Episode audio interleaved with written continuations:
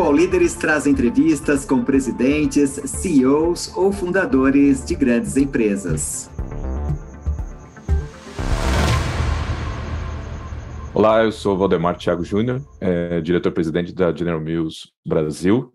A General Mills Brasil é uma das maiores empresas de alimentos é, do Brasil e é detentora aqui das marcas Yoki, Kitano e Häagen-Dazs. Bacana. Bem-vindo ao All Líderes, Valdemar. Muito obrigada aí por é, aceitar o convite de, de, participar aqui do Líderes. Eu queria Obrigado come... você aí pela oportunidade. Legal. Eu queria começar é, te perguntando um pouco sobre mudanças de hábitos do, do, uh, de consumo dos brasileiros nesse mercado de alimentos. O que, que, mudou nos últimos anos, né? A gente, se você puder fazer um overview aí antes, eh, um pouco antes da pandemia, já vinha mudando esse mercado, e, e durante a pandemia, o que, que aconteceu? É como é, em diversas tendências é, que passaram pela pandemia, a gente viu uma aceleração de algumas delas. É, entre as que a gente, acho que uma das maiores que a gente acabou vendo foi a de cozinhar em casa e cozinhar em casa bem. É, a gente já via isso acontecer antes da pandemia, com todo mundo sendo obrigado a ficar em casa. Isso se intensificou e o, o tom de é, diversão, de experiência de cozinhar e de experiência de comer uma comida bem feita, é, já que as pessoas não podiam ir em restaurante, já que as pessoas estavam é, é, isoladas em casa, se tornou ainda mais importante. Então, essa foi uma, uma, uma mudança importante que a gente notou. Outra é, tendência está relacionada com é, naturalidade, é, uso de produtos naturais, produtos frescos, e também foi uma mudança que também se intensificou porque como a gente na pandemia estava falando de doença, né, de saúde, é, o consumo desse tipo de produto é, acabou é, é, acelerando ainda, ainda mais. Eu acho que destacaria essas duas importantes é, vertentes do que a gente hum. viu pré-pós. Uhum. E as pessoas comeram mais pipoca ou as pessoas comeram mais farofa? Hum.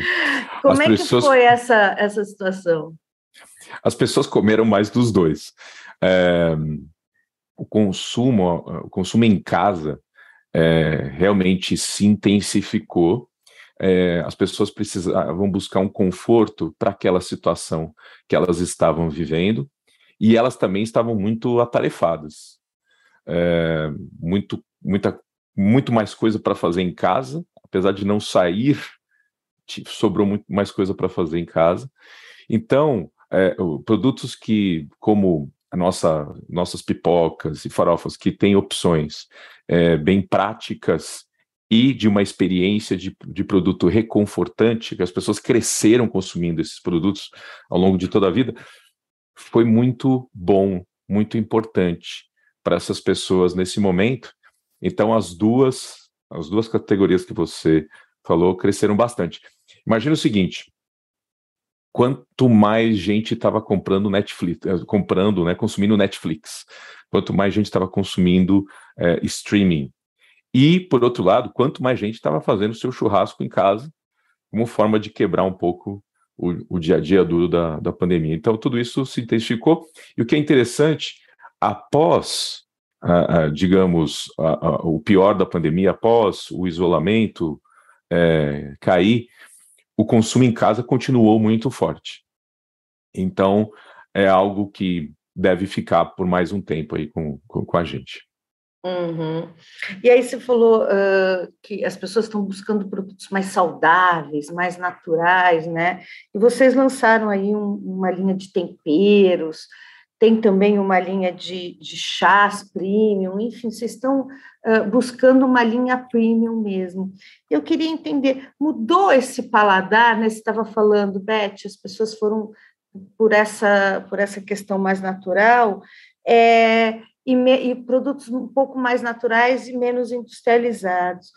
Primeiro eu queria saber o seguinte, quer dizer, é, esses produtos uh, que hoje a General Mills faz, eles são produtos industrializados, né? E as pessoas estão buscando uma linha mais saudável, mais natural, de, pozinho, de, de pozinhos menos industrializados. Então, é, é eu queria entender um pouco onde, onde, onde se situam os produtos aí, esses lançamentos. E o que, que é premium quando você lança, por exemplo, um produto industrializado? Onde está o premium, por exemplo, desses temperos? É, o, nos condimentos naturais, né, que a gente, é a forma que a gente chama os, os nossos é, temperos, a principal linha de quitano é uma linha de dos chamados condimentos naturais. E é orégano, canela, pimenta, pimenta preta. É, nessa, nessa linha, é, os produtos eles estão ali em natura. E, e, eles ajudam no consumo daquilo que as pessoas queiram cozinhar. Se elas querem cozinhar um grão de bico, ioki, se elas quiserem é, cozinhar, fazer uma, uma sopa de lentilha, ioki, elas podem também utilizar é uma boa mistura dos condimentos naturais com produto que é, também é vendido in natura. Esse, essa mudança é, vem por alguns motivos, né? Esses produtos, do nosso, no caso dos nossos condimentos naturais, acontece tanto por essa busca por saudabilidade, mas também vem por uma busca de um sabor mais puro para a gente chegar, tirar dos distintos lugares ao redor do mundo onde a gente busca as melhores matérias-primas para fazer para fazer os nossos temperos e chegar numa embalagem que atenda consumidores no Brasil inteiro, esse é um processo que para nós é um processo é, complexo, mas é um processo que é, propicia uma experiência de consumo muito boa, né? Quando a gente coloca o nosso saquinho, fica lá guardado dentro dele o sabor dos produtos. Quando a gente coloca numa embalagem é, dita mais premium, que é, o, por exemplo, um moedor, como da linha nova de Quitano Reserva que a gente lançou, é, o que torna o produto premium é a qualidade de, dos ingredientes que a gente usa e é, a qualidade do material de embalagem. Então, por exemplo, nesse moedor da, de Quitano Reserva, é, é um moedor de cerâmica. O que, que é importante no moedor de cerâmica? A, a moagem do grão ela é melhor, ela, fica, ela é mais adequada para aplicação nos alimentos, de um lado, mas ele também é um moedor mais resistente. Ele pode ser reutilizado. Então, o que, o que faz, na verdade, com que o produto seja premium é uma necessidade de consumo entregue através de produto de qualidade superior, seja pela embalagem dele, como nesse exemplo que eu te dei, é, seja através dos ingredientes que estão dentro dele. Não sei se eu respondi aí toda a sua pergunta. Sim. É, e aí eu fiquei curiosa, quer dizer, é, hoje vocês estão numa faixa de preço e de público. Qual é a faixa hoje? Eu estou imaginando que com esse lançamento da linha Prima, vocês estão querendo atingir uma outra faixa que não é ainda a faixa da, da General Mills, né? Ó, essa, essa é uma questão bem, bem interessante, né? É, os nossos produtos, como têm qualidade superior, eles têm sim uh, um premium, né, vamos dizer assim, versus uh, a, média do mercado. Isso tanto para Quitano, a linha de condimentos naturais, principalmente, quanto para IOC. É, mas os produtos ainda são muito acessíveis. Né? Nós estamos falando de é, produtos, marcas que são bem acessíveis. Isso coloca a gente para atender bem o que eu vou chamar aqui de duas pontas do mercado. Né? Uma ponta que busca produtos de maior valor agregado e mais premium, é, e que reconhece nessas duas marcas a qualidade e comprova quando é, é, experimenta o, os produtos. Mas como a gente tem um portfólio bem amplo, a gente tem também, continua tendo muitos itens acessíveis tanto de Kitan quanto de, de IOC. Essa acessibilidade, principalmente no momento que a gente está, né, de tanta, é, é, tanto desafio de renda, faz com que a gente capture aquelas pessoas que, que eventualmente vão comer menos em restaurante, tinham renda para comer em restaurante, mas passam a fazer um consumo maior em casa, e aí elas querem produtos melhores, daí a importância da gente lançar a linha premium, mas a gente também não quer perder as pessoas que eventualmente estejam mais pressionadas, ainda querem consumir um produto de qualidade, uma marca em que elas confiam que na qualidade não vai falhar no dia a dia, e que é, é, decidem, têm que fazer escolhas daquilo que vão consumir e decidem por uma alternativa de menor risco, porque elas sabem que vão encontrar marca. Então, a gente continua atendendo é, o consumo é, que muito fiel a gente, mas a gente consegue captar esse consumo que vem é, dessa tendência do comer mais em casa que eu estava falando, e sim, é mais premium e vai um pouquinho mais acima é, daquilo que a gente estava normalmente é, atingindo.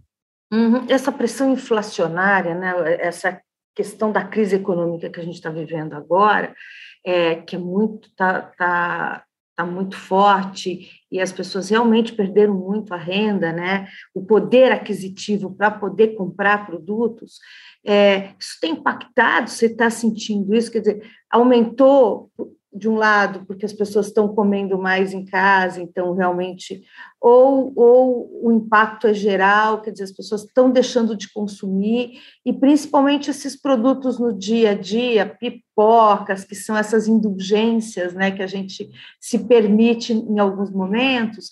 Você tem, vocês estão sentindo esse impacto no, no negócio de vocês?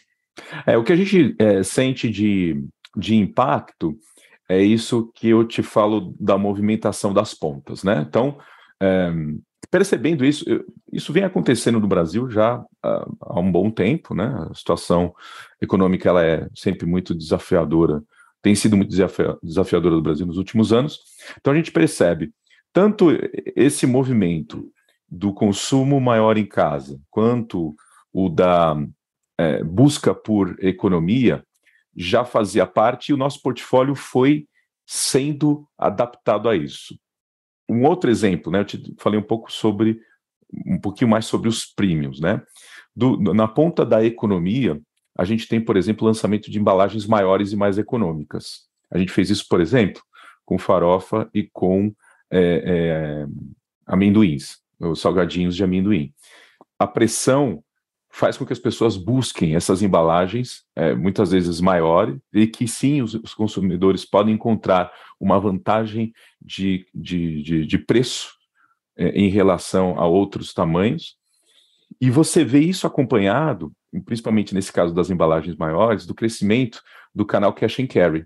Então, tem a busca pelo, pelas embalagens econômicas, onde eles encontram essas embalagens econômicas em maior quantidade é no cash and carry, no atacarejo, e essa, essa mudança, essa dinâmica de canal, a gente tem sentido bastante, mas a gente tem conseguido acompanhar é, super bem. O canal que mais cresce no mercado é o do atacarejo, também é o canal que a gente vê crescer é, mais internamente. Aí cabe a gente aqui ter agilidade, monitorar, monitorar bem de perto o que está acontecendo com o consumo, tanto dos consumidores quanto dos nossos clientes, para a gente poder atender. Então, essa a gente se sentiu é, é, tem sido para a gente é, é, saber, a gente saber se movimentar com agilidade tem sido favorável para a gente nesse, nesse momento é, difícil. E o bom, né? A, a, gente fala, a gente tem como propósito na General Mills fazer os alimentos que o, que o mundo ama. E é importante que no momento bom, mas também no momento difícil, se a gente estiver atento, a gente consegue oferecer uma boa experiência em casa, como essa que você estava falando, né? De comer uma, uma pipoca, é, de comer um churrasco é, com uma farofa. É, é, é muito importante estar atento e migrar para isso, né? Uhum. E você é, falou uma coisa bastante interessante, eu queria aprofundar um pouco isso, essa questão da migração na crise dos supermercados, né, do varejo, é, para o atacarejo, né? para a quantidade, né? As pessoas estão programando mais as compras, é isso que vocês estão percebendo? Quer dizer, a gente, além de comprar em quantidade, há uma programação maior de compras para evitar desperdícios e, e para evitar esse aumento uh, de preços contínuo aí? É, é bom, toda vez que, que é, os, os, consumidores estão numa em, sob pressão, vamos dizer assim, sim, há sempre mais planejamento, há sempre muito mais pesquisa, e hoje é muito fácil fazer pesquisa. É, eu lembro que é, quando, quando eu era, era pequeno, é, eu lembro ali uh, da minha mãe fazendo pesquisa nos, nos tabloides, né, nos, nos jornaizinhos dos supermercados, é, o que ainda existe, né, os supermercados ainda utilizam. Mas hoje você entra na, na, na, web e consegue saber o preço de absolutamente tudo. Então você consegue fazer esse planejamento, saber onde você vai comprar de uma maneira é, rápida e é, precisa.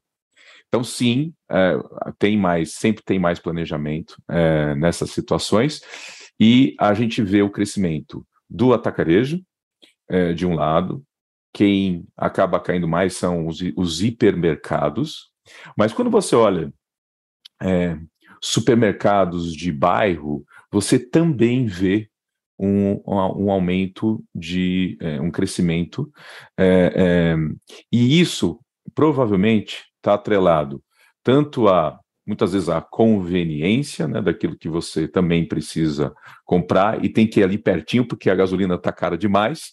Então, se você precisa da emergência, vai lá pertinho. É, mas você, quando vai para o atacarejo, você vai para uma compra é, planejada e basta você ver até o tamanho dos carrinhos do atacarejo são diferentes. O pessoal vai comprar bastante mesmo. Tem dia que quando a gente eu saio para fazer campo, você não sabe se aquilo que a pessoa está comprando é para casa ou se é para o restaurante dela, para um pequeno restaurante que ela tem. Realmente a compra, o perfil de compra muda bastante. Uhum. E aí, falando um pouco dessa questão, dessa questão do virtual, né, essa questão da, da, da venda online, é, como é que vocês trabalham isso? Você, você tem alguma, algumas pesquisas que mostram hoje é, essa questão do, do, do online, da, da, da, venda online?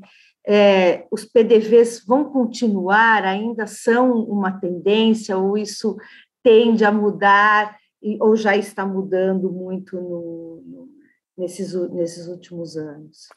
É, o, a gente achou lá atrás que o papel ia desaparecer e o papel continua aí, né? Então, acho que sim, vai continuar existindo é, o tal do offline e o online, então, que vão conviver da melhor maneira. Você ouve bastante é, a palavra o omnichannel, é, e você vê empresas que nasceram no mundo digital migrarem para o mundo físico, e usarem todas as ferramentas que elas construíram no mundo digital, aplicadas ao mundo físico, principalmente muito de data and analytics, e isso é, é, vai, vai continuar acontecendo. E você vê também é, muitos dos nossos clientes aqui que nasceram no mundo físico passarem é, a atender também esse mundo é, digital de maneira é, bem eficiente. O que eu noto é assim, no Brasil, o consumo é, de, através de e-commerce comparado com a China e os Estados Unidos é muito menor.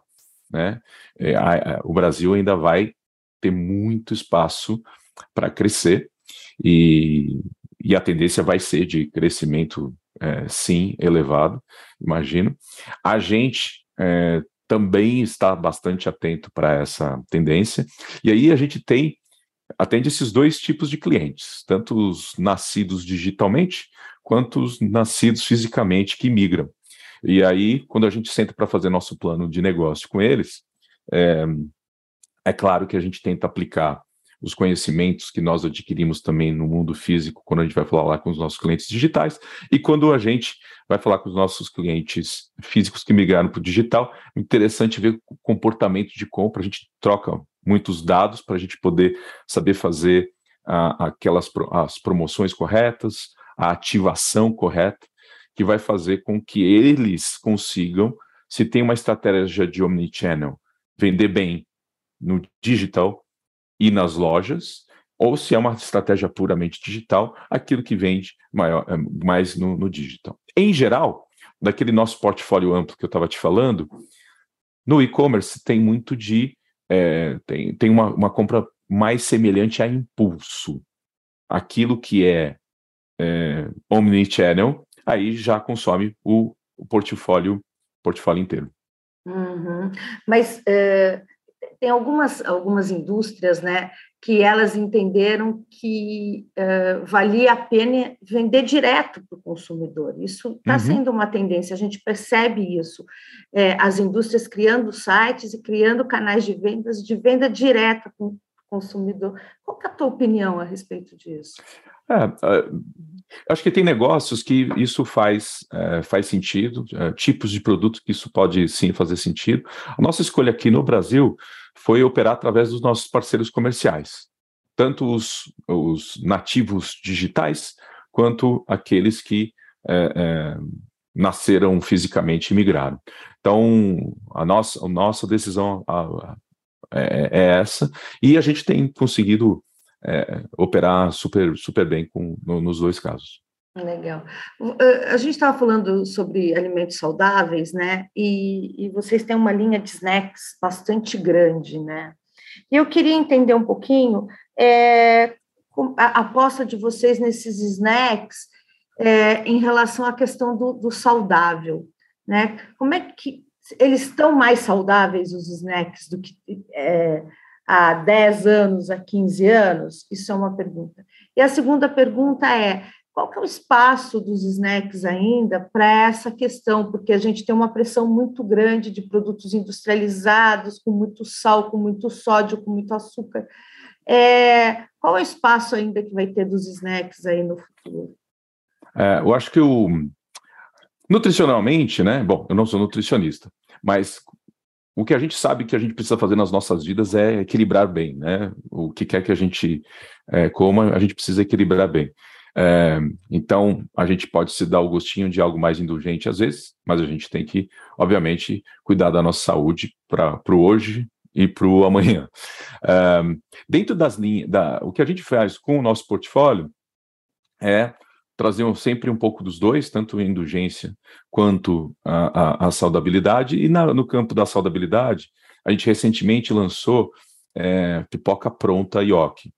É, a pipoca ela é em si percebida já como um snack, é, um snack mais saudável. É, a gente tem aí as três versões, é, por enquanto, possíveis de pipoca.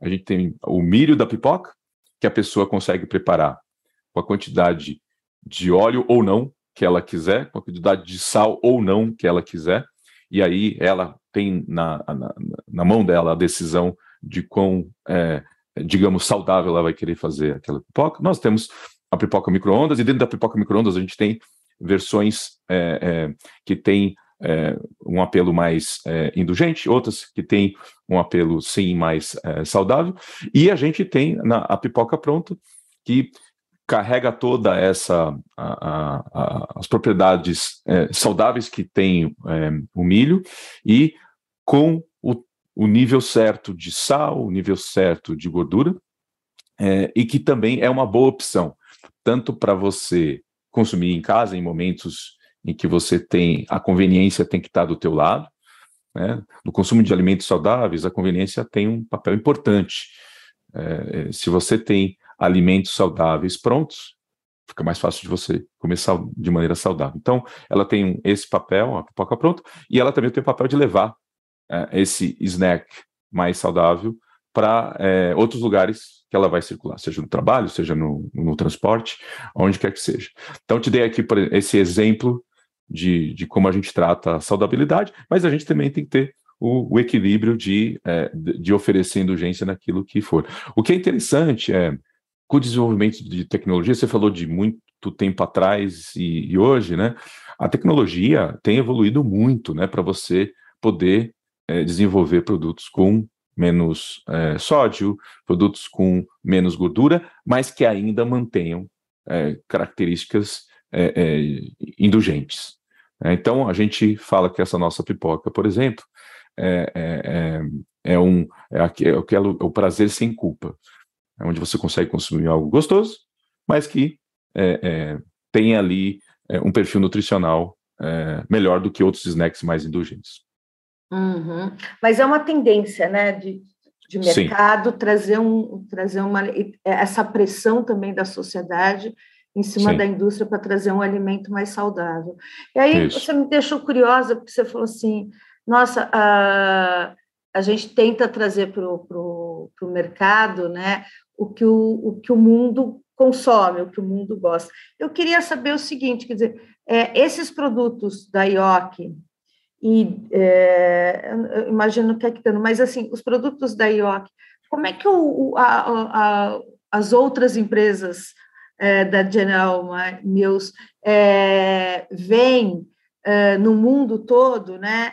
E, e, se vocês exportam a pipoca também para outros lugares, para também, se é um consumo, como é o brasileiro gosta tanto de pipoca, se isso é uma coisa mundial, como é que funciona isso? A pipoca é, é, é muito consumida no, no mundo inteiro.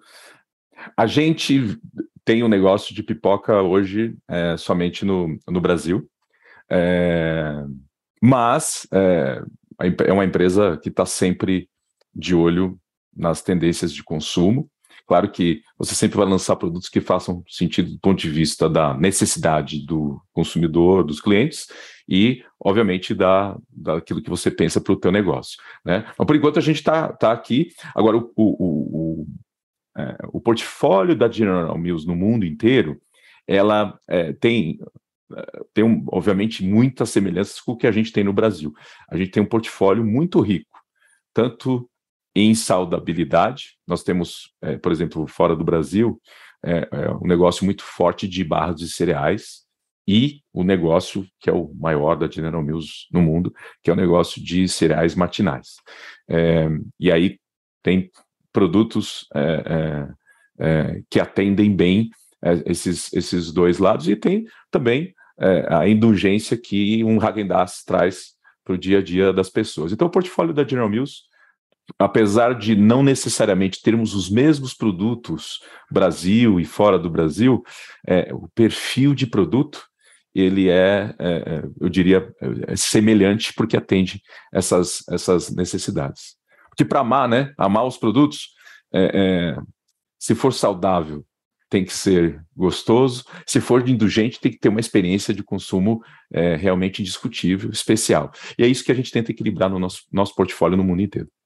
Uhum. Você falou uma coisa bem legal, que é, é são esses produtos, né? Os carros-chefes, as marcas carro-chefe da, da General Mills no mundo todo. Elas, elas não estão mais no Brasil, né? Aconteceu alguma. Qual, qual é o problema dessas marcas? Não, não, vocês não estarem trazendo essas marcas para o Brasil? É. E aí eu queria só emendar um pouquinho da Häagen-Dazs, que a Häagen-Dazs é uma indulgência cara, né, para o bolso do brasileiro. Como é que é o perfil hoje do cliente da Häagen-Dazs uh, e como é, que, como é que vocês estão pensando em expandir a marca Häagen-Dazs no Brasil? Ela já teve uma, uma atuação forte com lojas e tudo, e agora ela está centrada só nos PDV, só nos pontos de venda. É, começando por esse último ponto, é, é, a Häagen-Dazs é uma das nossas marcas é, globais, é, e o consumo, obviamente, ele é, é, centrado numa classe de maior poder aquisitivo, né? Sempre foi e sempre é, será, porque o produto é um produto premium, uma indulgência premium, e, e a gente decidiu concentrar os negócios no Brasil no, nos supermercados, porque aqui o consumo é, em casa é muito forte. O consumo de sorvete em casa é, é, é realmente forte. E, e para nós fez muito mais sentido dar atenção, focar esse, nesse negócio para poder atender esse negócio é, é, bem. isso não significa que foi ter saído de, lojas uma, uma redução grande no, no consumo. É, eu diria até é, pelo contrário, né? O, nosso foco faz com que a gente consiga vender é, bem aí. É só alguns lugares faz sentido ter, outros lugares não faz sentido ter. A gente tem sim lojas em outros lugares do mundo. É, negócio é, super bom, é, tem uma experiência de marca muito interessante. Aqui no Brasil, a gente decidiu focar é, nos supermercados, que é também onde a gente tem mais, é, eu diria, competência para fazer nosso, nosso trabalho é, bem feito. É, você tinha falado tinha feito uma outra pergunta também, ah, é, dos das... produtos da, da General Mills, né? Olha, na verdade, a gente tem é, muitos produtos que são vendidos no Brasil e que têm ou inspiração ou foram desenvolvidos com tecnologias que a gente tem lá fora. E é isso que a gente tenta fazer, porque a gente aqui no Brasil tem como marca global Häagen-Dazs é, e marcas é, locais é, Yoki e Kitano. Agora, por trás do desenvolvimento de todos os produtos que a gente tem aqui, a gente sim usa muita da tecnologia que vem que a gente conseguiu desenvolver aí ao redor do mundo. Então, tem muito de usar tecnologia e conhecimento das matérias-primas que a gente tem, é, muito de, obviamente, nos beneficiarmos de sermos uma empresa presente globalmente e da cadeia global, e vender aquilo que é, mais tem é, é, apelo para um consumidor local. Então, não necessariamente isso precisa vir através de marcas globais. Em algum caso, como Häagen faz sentido. Em outros casos, faz sentido a aplicação das tecnologias nas marcas que a, que a gente tem. Um outro exemplo disso, a gente, é, dentro dos nossos produtos, dos nossos é, cereais matinais que são vendidos nos Estados Unidos, a gente tem também cereais matinais vendidos é, no Brasil, mas eles são feitos através de uma joint venture com a Nestlé. E a gente chama de C, CPW, é Cereal Partners Worldwide. Se você vai provar esses produtos, você vai ver muitos, muitas semelhanças deles com os cereais que a gente é, tem, desenvolvidos, é, tem desenvolvido nos, nos, Estados Unidos. Então, sim, tem um aproveitamento grande de tudo que a gente aprende, de tudo que a gente desenvolve globalmente, a gente aplica isso localmente para a marca que tenha maior apelo, para o posicionamento que tenha mais apelo para o público local, fazendo, quando, quando cabe, as adaptações necessárias para o paladar brasileiro.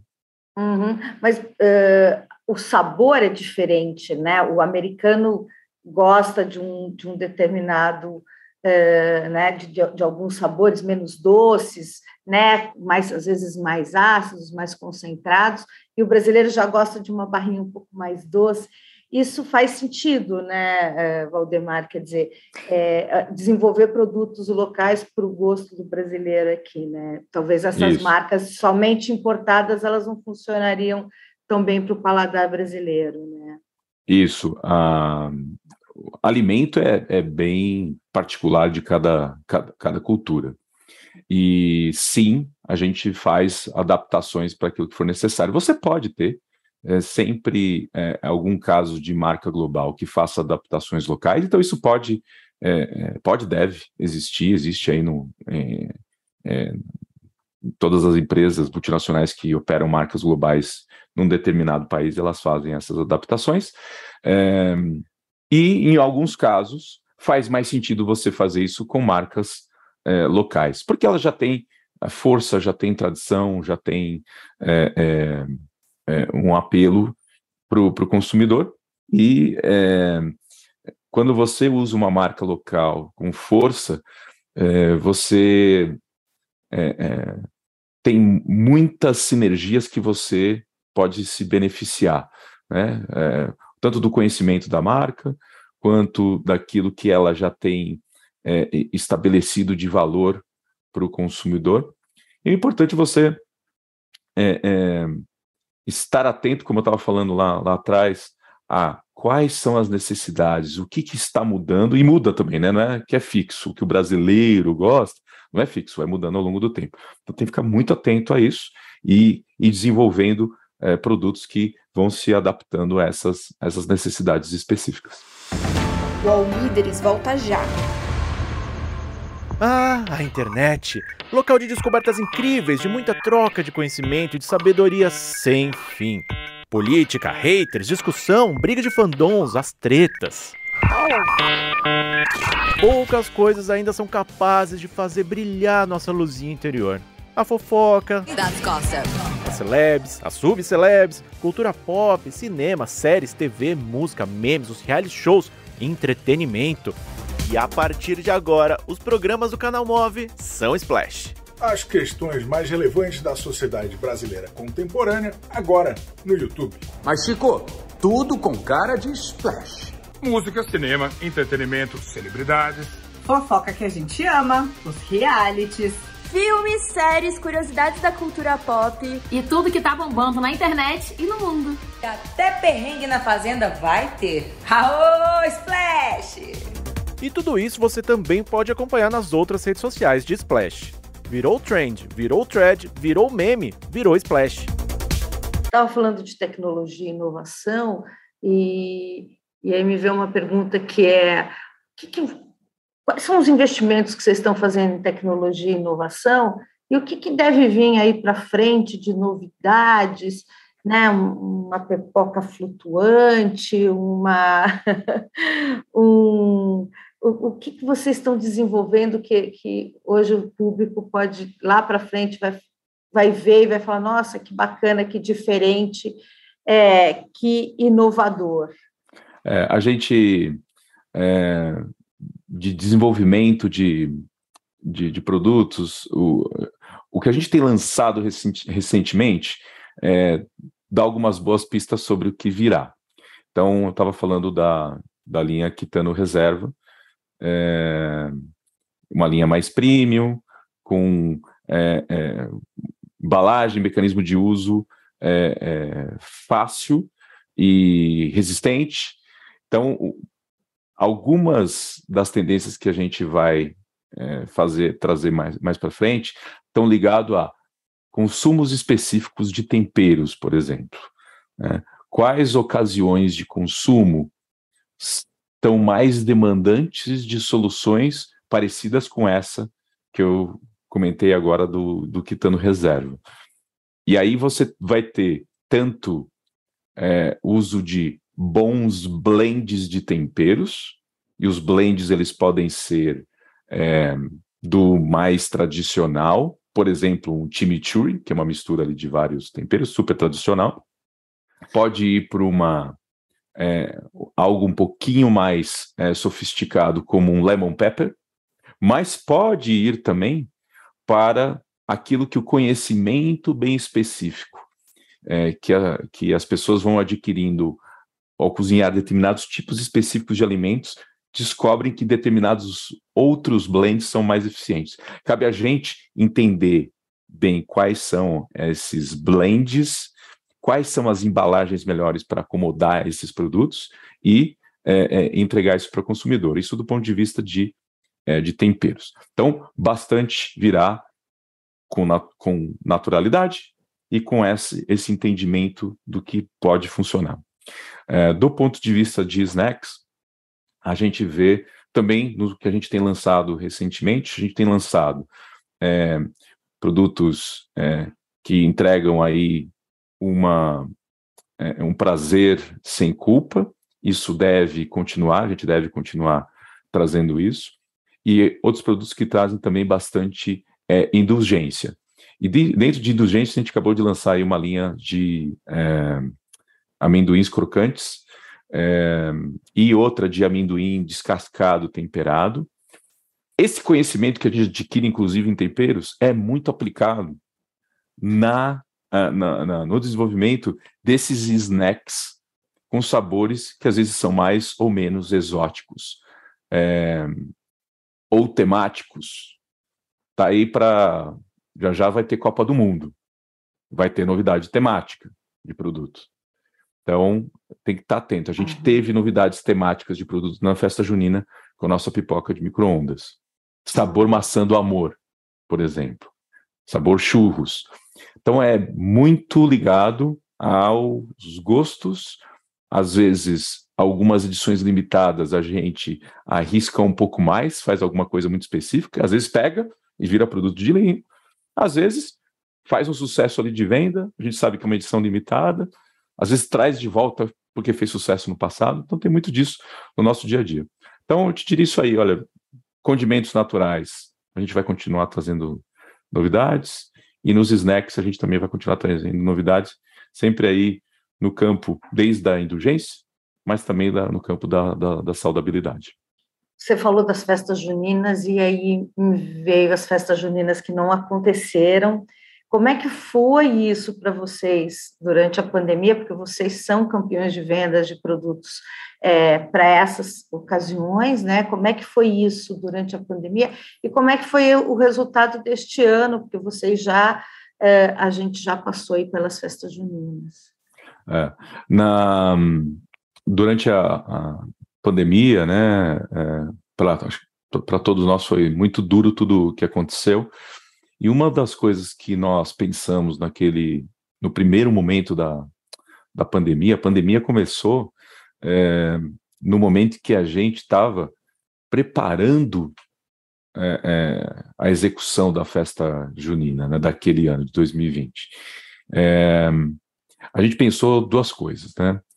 Primeiro foi a segurança tem que estar em primeiro lugar, segurança da população e dos nossos times, e Segundo, já que vai ter que ficar em casa, a gente tem que ter algum alívio emocional. E a festa junina em casa vai poder atender bem essas, esses dois, é, é, essas duas necessidades: a da segurança e a da é, a do conforto, do alívio emocional em casa. Então foi assim que a gente encarou logo de casa. Então a gente rapidamente Mudou tudo que a gente tinha para festa junina em casa. A gente fez live, como muitas empresas acabaram fazendo, a gente fez live é, de festa junina. A live também tinha que ser em isolamento, né? Então, as lives, muitas das lives que aconteceram, você via ou cantor sozinho, ou os, os músicos separados em vários lugares, ou a família fazendo a, a participando da live e acabou sendo muito bonito e reconfortante é, é, esse lado. Os produtos estavam para ser vendidos nos mercados e na e na e online também. E aí as pessoas é, é definitivamente fizeram as suas festas junidas às vezes sozinhas, mas o pessoal se conectava para fazer as, a, a, quem mora sozinho fazendo as festas juninas no, no Zoom e é, e as famílias, os núcleos familiares é, pequenos fazendo a sua própria festa junina. Eu fiz aqui até as brincadeiras de festa junina com, com, com, a, com a minha família. Então foi isso, acho que foi muito um compromisso muito grande com a segurança da população e do nosso time e é, é, atender, não deixar faltar alimento, não deixar faltar aquilo que as pessoas é, tanto precisariam naquele momento. Resultado, o resultado foi bastante crescimento.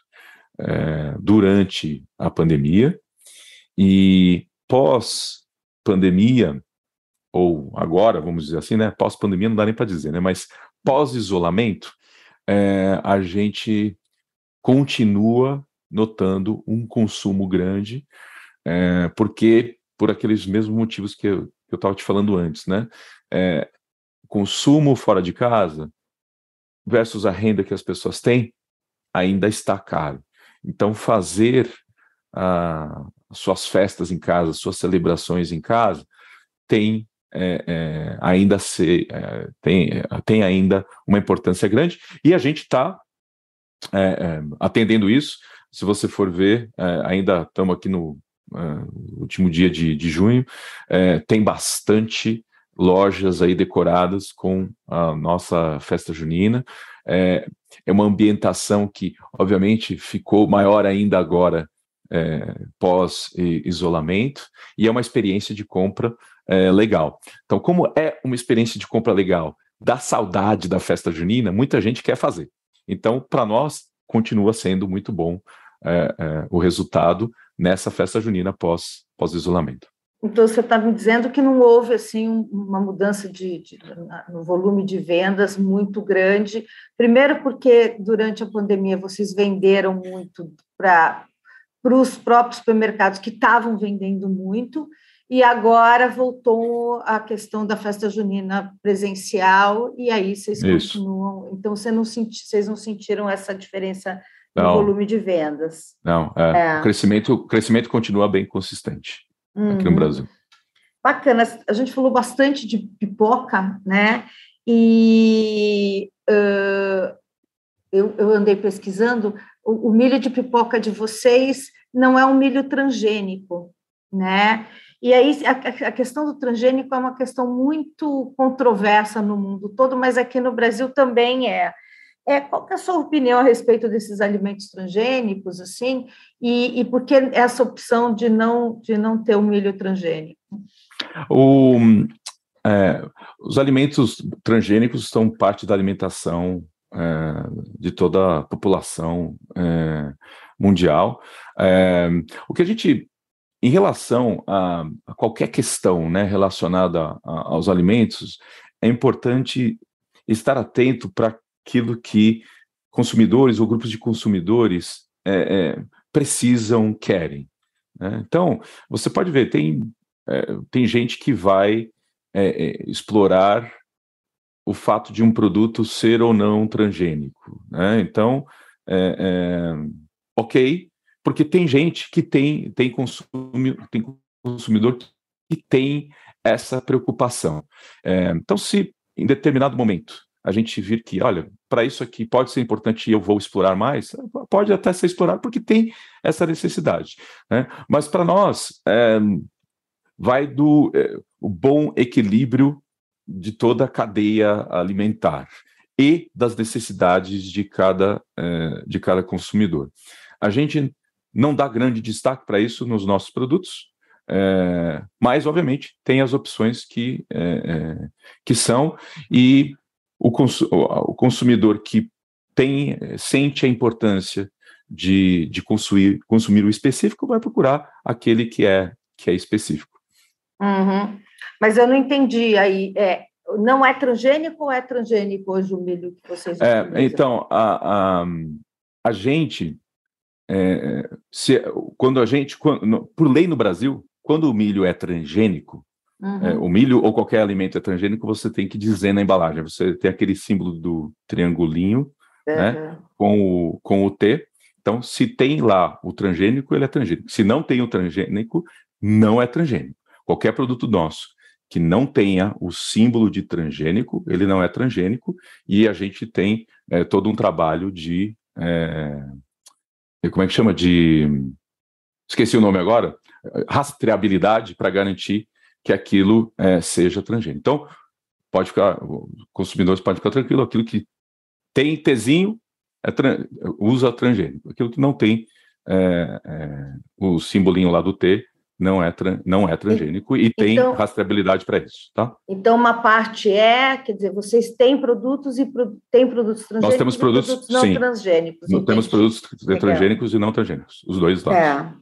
Aí, uh, Valdemar, Uh, ano passado, né, eu vi que vocês passaram por uma reestruturação de centros de distribuição e eu vi que vocês fecharam alguns centros de distribuição em algumas cidades, né? É, isso provocou, enfim, mudanças, é, demissões. Uh, e aí vi também que, que a resposta de vocês é, veio muito de uma decisão dos Estados Unidos em relação a essa redistribuição no Brasil. Eu queria entender uma coisa. Uh, normalmente, quando as empresas no Brasil, principalmente as multinacionais, elas se fixam em algumas cidades, elas recebem alguns subsídios. Então, elas têm uma, uma política ali de relacionamento com, aquele, com aquela comunidade, e elas acabam empregando muita gente. Quando elas saem, elas deixam um buraco. Isso não é só com vocês, isso é com várias outras empresas né, que saíram do Brasil, inclusive que foram embora. Eu queria entender assim, qual é a responsabilidade dessas multinacionais que vêm para o Brasil, acabam recebendo subsídios, mas acabam depois, eh, por, uma, por uma decisão estratégica de negócio, saindo dessas cidades, e aí elas acabam eh, criando um problema sério para cidades que muitas vezes se desenvolvem em torno delas né? Uh, como é que você vê isso? Como é que vocês têm trabalhado com isso, principalmente com essa questão dos, das pessoas que ficaram desempregadas durante um período tão complicado que o Brasil está atravessando? É, as decisões é, que a gente tomou sobre os nossos centros de distribuição, elas têm a ver com é, é dois principais fatores, né? Um é atender melhor nossos nossos clientes e a gente garantir é, que a rentabilidade do negócio esteja, esteja adequada. Agora, a gente, na verdade, nós mudamos, nós mudamos a nossa forma de operar. A gente passou a operar com é, empresas é, especializadas em armazenagem e distribuição de produtos. Então, é, não é que esse trabalho deixou de existir, ele continua existindo, ele, eu diria que mudou a empresa que o faz. Né? Uma empresa que tem condições de atender melhor os clientes e tem condições de fazer isso de uma maneira muito mais eficiente do que a gente faz. E então, quando você pensa do, do, do ponto de vista é, das atividades realizadas, a gente continua com operação no Brasil inteiro, em todos os, os estados é, continuam é, sendo atendidos, é, e a transferência né, de, de, de, de, operações nossas para um parceiro tem como, como objetivo atender melhor os clientes, o que é crescimento. Então, a gente é, tem feito isso e crescido nosso faturamento, e a gente, obviamente, tem é, por obrigação fazer também de maneira mais rentável. Né? E para que, que a gente faz de maneira mais rentável? Para investir ainda mais no Brasil. O Brasil é um dos mercados mais importantes para General Mills no mundo.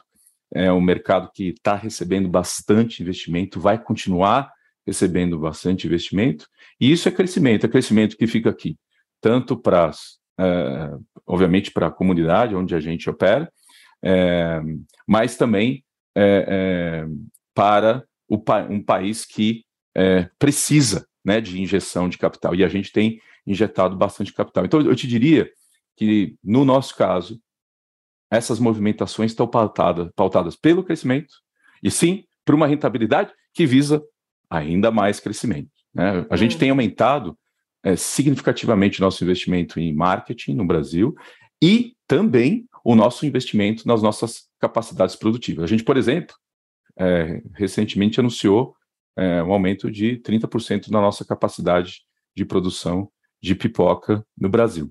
Né? Isso é crescimento na veia, renda na veia, que vem. Agora, as movimentações elas são necessárias para que a gente consiga fazer isso da maneira mais eficiente possível e libere ainda mais investimento para vir para cá. Uhum. É, eu falo disso porque eu vi um, um, material de Nova Prata, né, que é uma cidadezinha bem pequena na Serra Gaúcha, e, e aí, de uma vez só, 300 pessoas acabaram, uh, né, vocês fecharam a, a, unidade ali, e essas pessoas acabaram desempregadas. Então, esse impacto é, é, é grande, né, é, talvez não para a empresa, em termos de empregos e tudo, mas para as comunidades é bastante, é bastante forte, né? Mas aí, aí você estava falando desse crescimento de 30%, queria que você falasse um pouquinho desse, dessa, desses investimentos no Brasil, né? Essa cadeia, esse, esses investimentos, você falou, é uma, é uma operação importante. Hoje o Brasil representa o quê para para General Mills no mundo, né? Está posicionado de que forma? E, e, quanto de investimento esse ano e nos próximos anos vocês estão trazendo para o Brasil? É, vou te dar. Eu não posso abrir o, o número total de, uhum. de, investimento, mas eu posso te dar alguns exemplos específicos. Né? A gente, por exemplo, acabou de investir mais de, de 26 milhões é, de reais é, em abrir o nosso maior centro de, de distribuição é, na cidade de Extrema, um, em Minas Gerais. É um centro de distribuição que vai ter aí 50 mil metros quadrados é, de área, é, localizado estrategicamente justamente para fazer isso que eu tinha te falado de atender bem logisticamente nossos, nossos clientes. É, o Brasil é um dos é, mercados mais importantes é, para a General Mills no mundo. Né? A gente tem está entre ali os cinco mercados mais importantes fora dos Estados Unidos e Canadá, né? Nossa divisão uh, da, do nor, da América do Norte é Estados Unidos e Canadá. Então, fora o Brasil está entre os cinco mercados mais importantes. O que significa uh, isso que eu te falei, né? Bastante crescimento e bastante é, investi é, investimento esperado aqui no, no país. Legal. E vamos falar um pouquinho também sobre essa cadeia de suprimentos, né? Todo mundo está sentindo, né? Eu não sei se você está sentindo o problema é, especificamente com algumas matérias-primas, se você puder falar quais são os, os problemas que você está, essas interrupções que vocês estão sentindo nessa, nessa cadeia de suprimentos, porque é importante a gente mostrar isso, né? Não é só a tecnologia, não está faltando só chip, o que está faltando para a indústria alimentícia e o que, que vocês esperam dessa, em quanto tempo isso deve ser resolvido? É, o, o, o impacto né, da, da, cadeia de suprimentos é um impacto global, né? Tá, é, toda a cadeia no mundo está tá bem impactada. A, gente é, aqui tem, tem feito um, um planejamento é, muito bom e forte, né, com bastante antecipação, para garantir que não faltem os insumos necessários para a gente é, produzir é, toda a, a, nossa linha. É, e isso vai continuar. Né? A, a, gente, por tudo que a gente vê, tanto com guerra quanto com é, restrições logísticas é, ao, ao redor do mundo, é, essas dificuldades, os desafios de, em, em supply chain vão continuar acontecendo, mas a gente também tem que estar atento, né? Porque ao mesmo tempo que a gente ouve isso, a gente ouve também os riscos de recessão em vários países desenvolvidos. Então tem que ficar atento porque a coisa também pode mudar de uma hora para outra, né? Então o monitoramento é, é essencial para reagir a isso? É planejamento, como eu tinha dito, e agilidade. Se tem algum ingrediente que falta, se tem algum insumo que falta, a gente tem que ter uma alternativa rápida, garantindo sempre a mesma experiência esperada pelo, pelo consumidor. Então, a gente costuma trabalhar aí com plano A, B, às vezes C, mas às vezes a gente também é pego de surpresa e a gente tem que trabalhar rapidamente com o time para poder é, vencer. A gente tem passado bem por isso aqui no Brasil. E quando a gente ouve né, o que é, as notícias sobre o que acontece lá na Inglaterra, nos Estados Unidos, é, acho que o Brasil, nesse sentido, do ponto de vista de restrições supply tem sido um pouco menos afetado, até porque um país bem autossuficiente, é, mas requer muita atenção, porque tem muito, muito ingrediente, muito insumo importado, né? Uhum.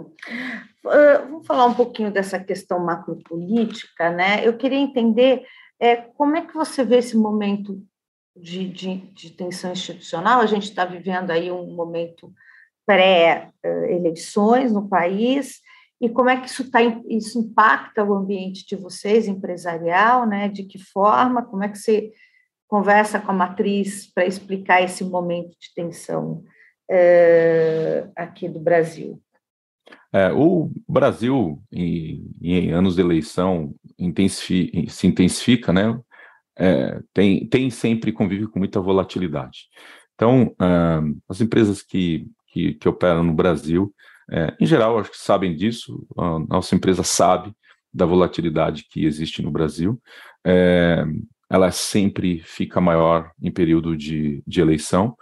É, de novo, aqui, o que a gente é, procura fazer é, tanto do ponto de vista do que acontece com o consumidor, quanto do ponto de vista do que acontece com nossa cadeia, tanto de suprimentos, como também com o que acontece com os nossos clientes, né? então consumidores mudando de acordo com aquelas tendências que a gente falou. É, os clientes é, tendo as, as, as, alterações de canal de vendas e suprimentos, o que a gente acabou de falar aqui de restrições e como a gente lida com isso, é, temos que ficar prestando atenção nesses, digamos, três grandes é, é, é, um pouco, eu chamemos externos, para que a gente possa atender da melhor forma. para isso, a gente tem que operar com razoável autonomia. então, a gente, aqui no, no Brasil, a gente tem uma razoável autonomia, a gente tem aqui nossas, é, nossas operações de manufatura, nossas, nossas operações logísticas, é, tem uma boa mistura aí de matéria-prima de origem nacional, mas também tem, é, obviamente, bastante coisa que é, que é importado. Tem que estar atento, não dá quase para tirar o olho da tela para a gente poder garantir que essas três, esses três elementos estejam é, é, é, visualizados e que a gente esteja tomando as ações necessárias. Então, vai ser um ano, sim, é, é, mais turbulento, mais turbulento provavelmente até que o último, que já foi bastante, mas a gente se sente preparado para poder é, reagir de acordo com o que a gente vê aí ao longo, ao longo, ao longo do ano. Uhum. E como é que a gente, quais são as mudanças necessárias, e a gente pensando já no, no, no ano que vem, é, quais são as mudanças necessárias para melhorar o ambiente de negócios? É uma reforma tributária?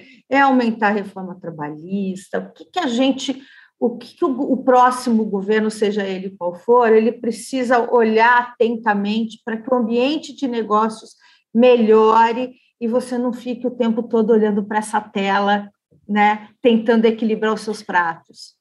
É, o, acho que o, uma, um elemento importante para é, que sempre dificulta muito a operação no Brasil é complexidade, né? É o, é, em ser um continente, o território nacional é, já é uma dificuldade natural, mas é uma dificuldade que está ali.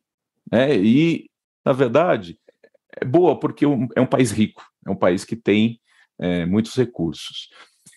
E fica menos complexo a parte, a, a parte tributária, né? se fica mais, menos complexo uh, uh, o dia a dia com a redução de volatilidade, com a, a, a injeção de confiança em quem investe no Brasil, é isso que acho que todos nós, consumidores ou é, é, empresas, né, precisamos para prosperar.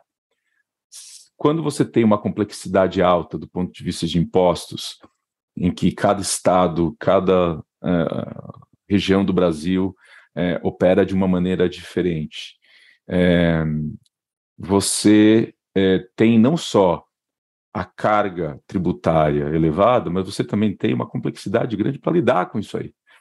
A, o que você precisa administrativamente falando para gerenciar isso é sempre bastante custoso e complexo. Se tudo fosse menos complexo, a gente, o Brasil seria mais rápido, o Brasil seria mais eficiente e a gente conseguiria é, é, é, andar melhor. É, do ponto de vista da volatilidade, um ambiente mais estável, ele com certeza encoraja a, a, a, as, as, empresas em geral, não estou falando da minha, mas estou falando geral, né? encoraja as, as, as empresas a investirem de maneira ainda mais consistente no país. Isso é mais renda, isso é mais desenvolvimento, é mais crescimento.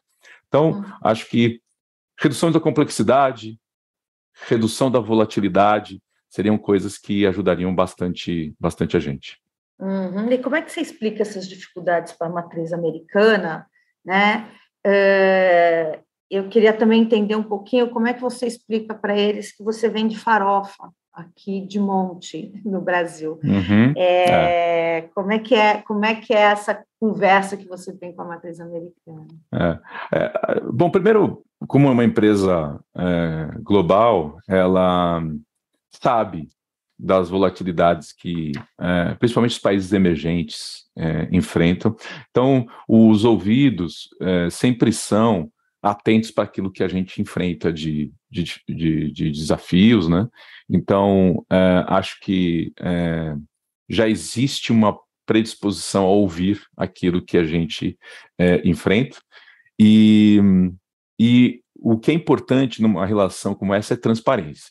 Então, a gente é, tem um fluxo de informação contínuo, transparente, é, se a notícia é boa, dá notícia boa, se a notícia é ruim, dá notícia ruim, as duas têm que caminhar na mesma velocidade, isso vai criando confiança na administração do negócio, é, do, do, negócio local. Então, esse é um lado. Do lado de consumo, eu acho que é até mais fácil, porque a empresa sabe, é, a gente vende é, dumplings na China. Né? Dumplings são aqueles é, que no Brasil Bolinhos. a gente chama. É, é o é o bolinho. É, esqueci como é o, aquele japonês que a gente aqui come no, é, em restaurante japonês. É, gyoza, sabe gyoza? Parece com gyoza. né? Parece com guioso. Então a gente vende isso lá, vende farofa no Brasil. Então a empresa entende que são produtos de relevância para o consumo local. E aí a gente aplica nossos princípios, né? nossos princípios de é, é, segurança alimentar, nossos princípios de boa manufatura, boas práticas, para trazer a melhor experiência para o consumidor, para aquele tipo de produto. E é sempre divertido vê-los experimentando os nossos produtos diferentes aqui no, no Brasil. Mas é essa parte eu diria que é até um pouquinho mais, mais fácil. Bacana. A gente está acabando uh, a entrevista e eu vi que você é um faixa preta em Kung Fu. Estou certa? Isso, isso. É isso. E eu queria saber quais são os ensinamentos do Kung Fu, né? Que você aplica na sua vida corporativa, na sua carreira, na sua liderança.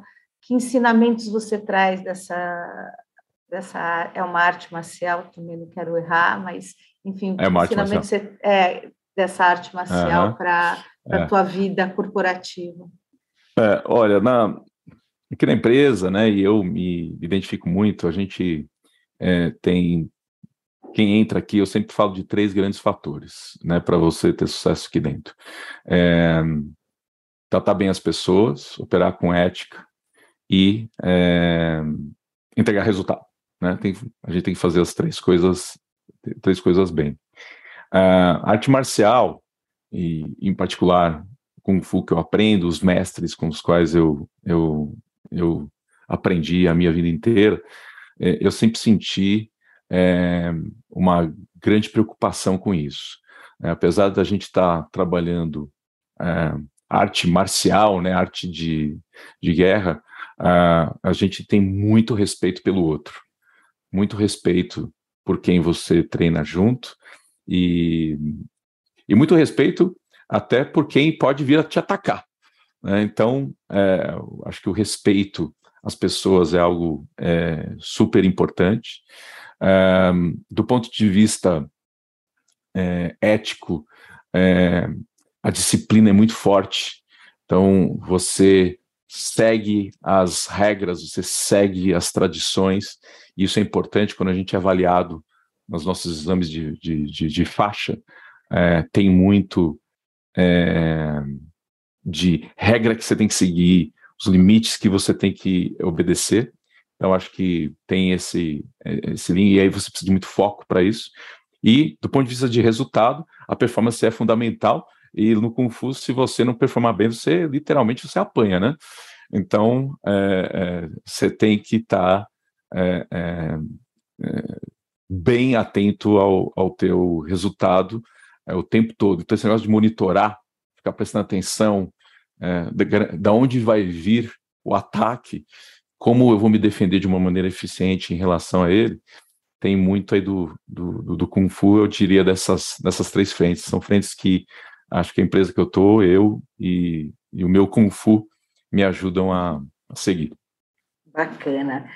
Demar, eu vou só fazer a última pergunta, queria que você fosse bem rapidinho, e que é o seguinte: é, o ambiente de negócios hoje percebe, né, as empresas, principalmente vocês que são uma multinacional, vocês percebem o Brasil menos corrupto? Olha, para a gente, a gente tem aqui um valor que se chama fazer o que é certo o tempo todo. E, e, e a gente, e a empresa, ela é, é conhecida e renomada por operar dessa forma.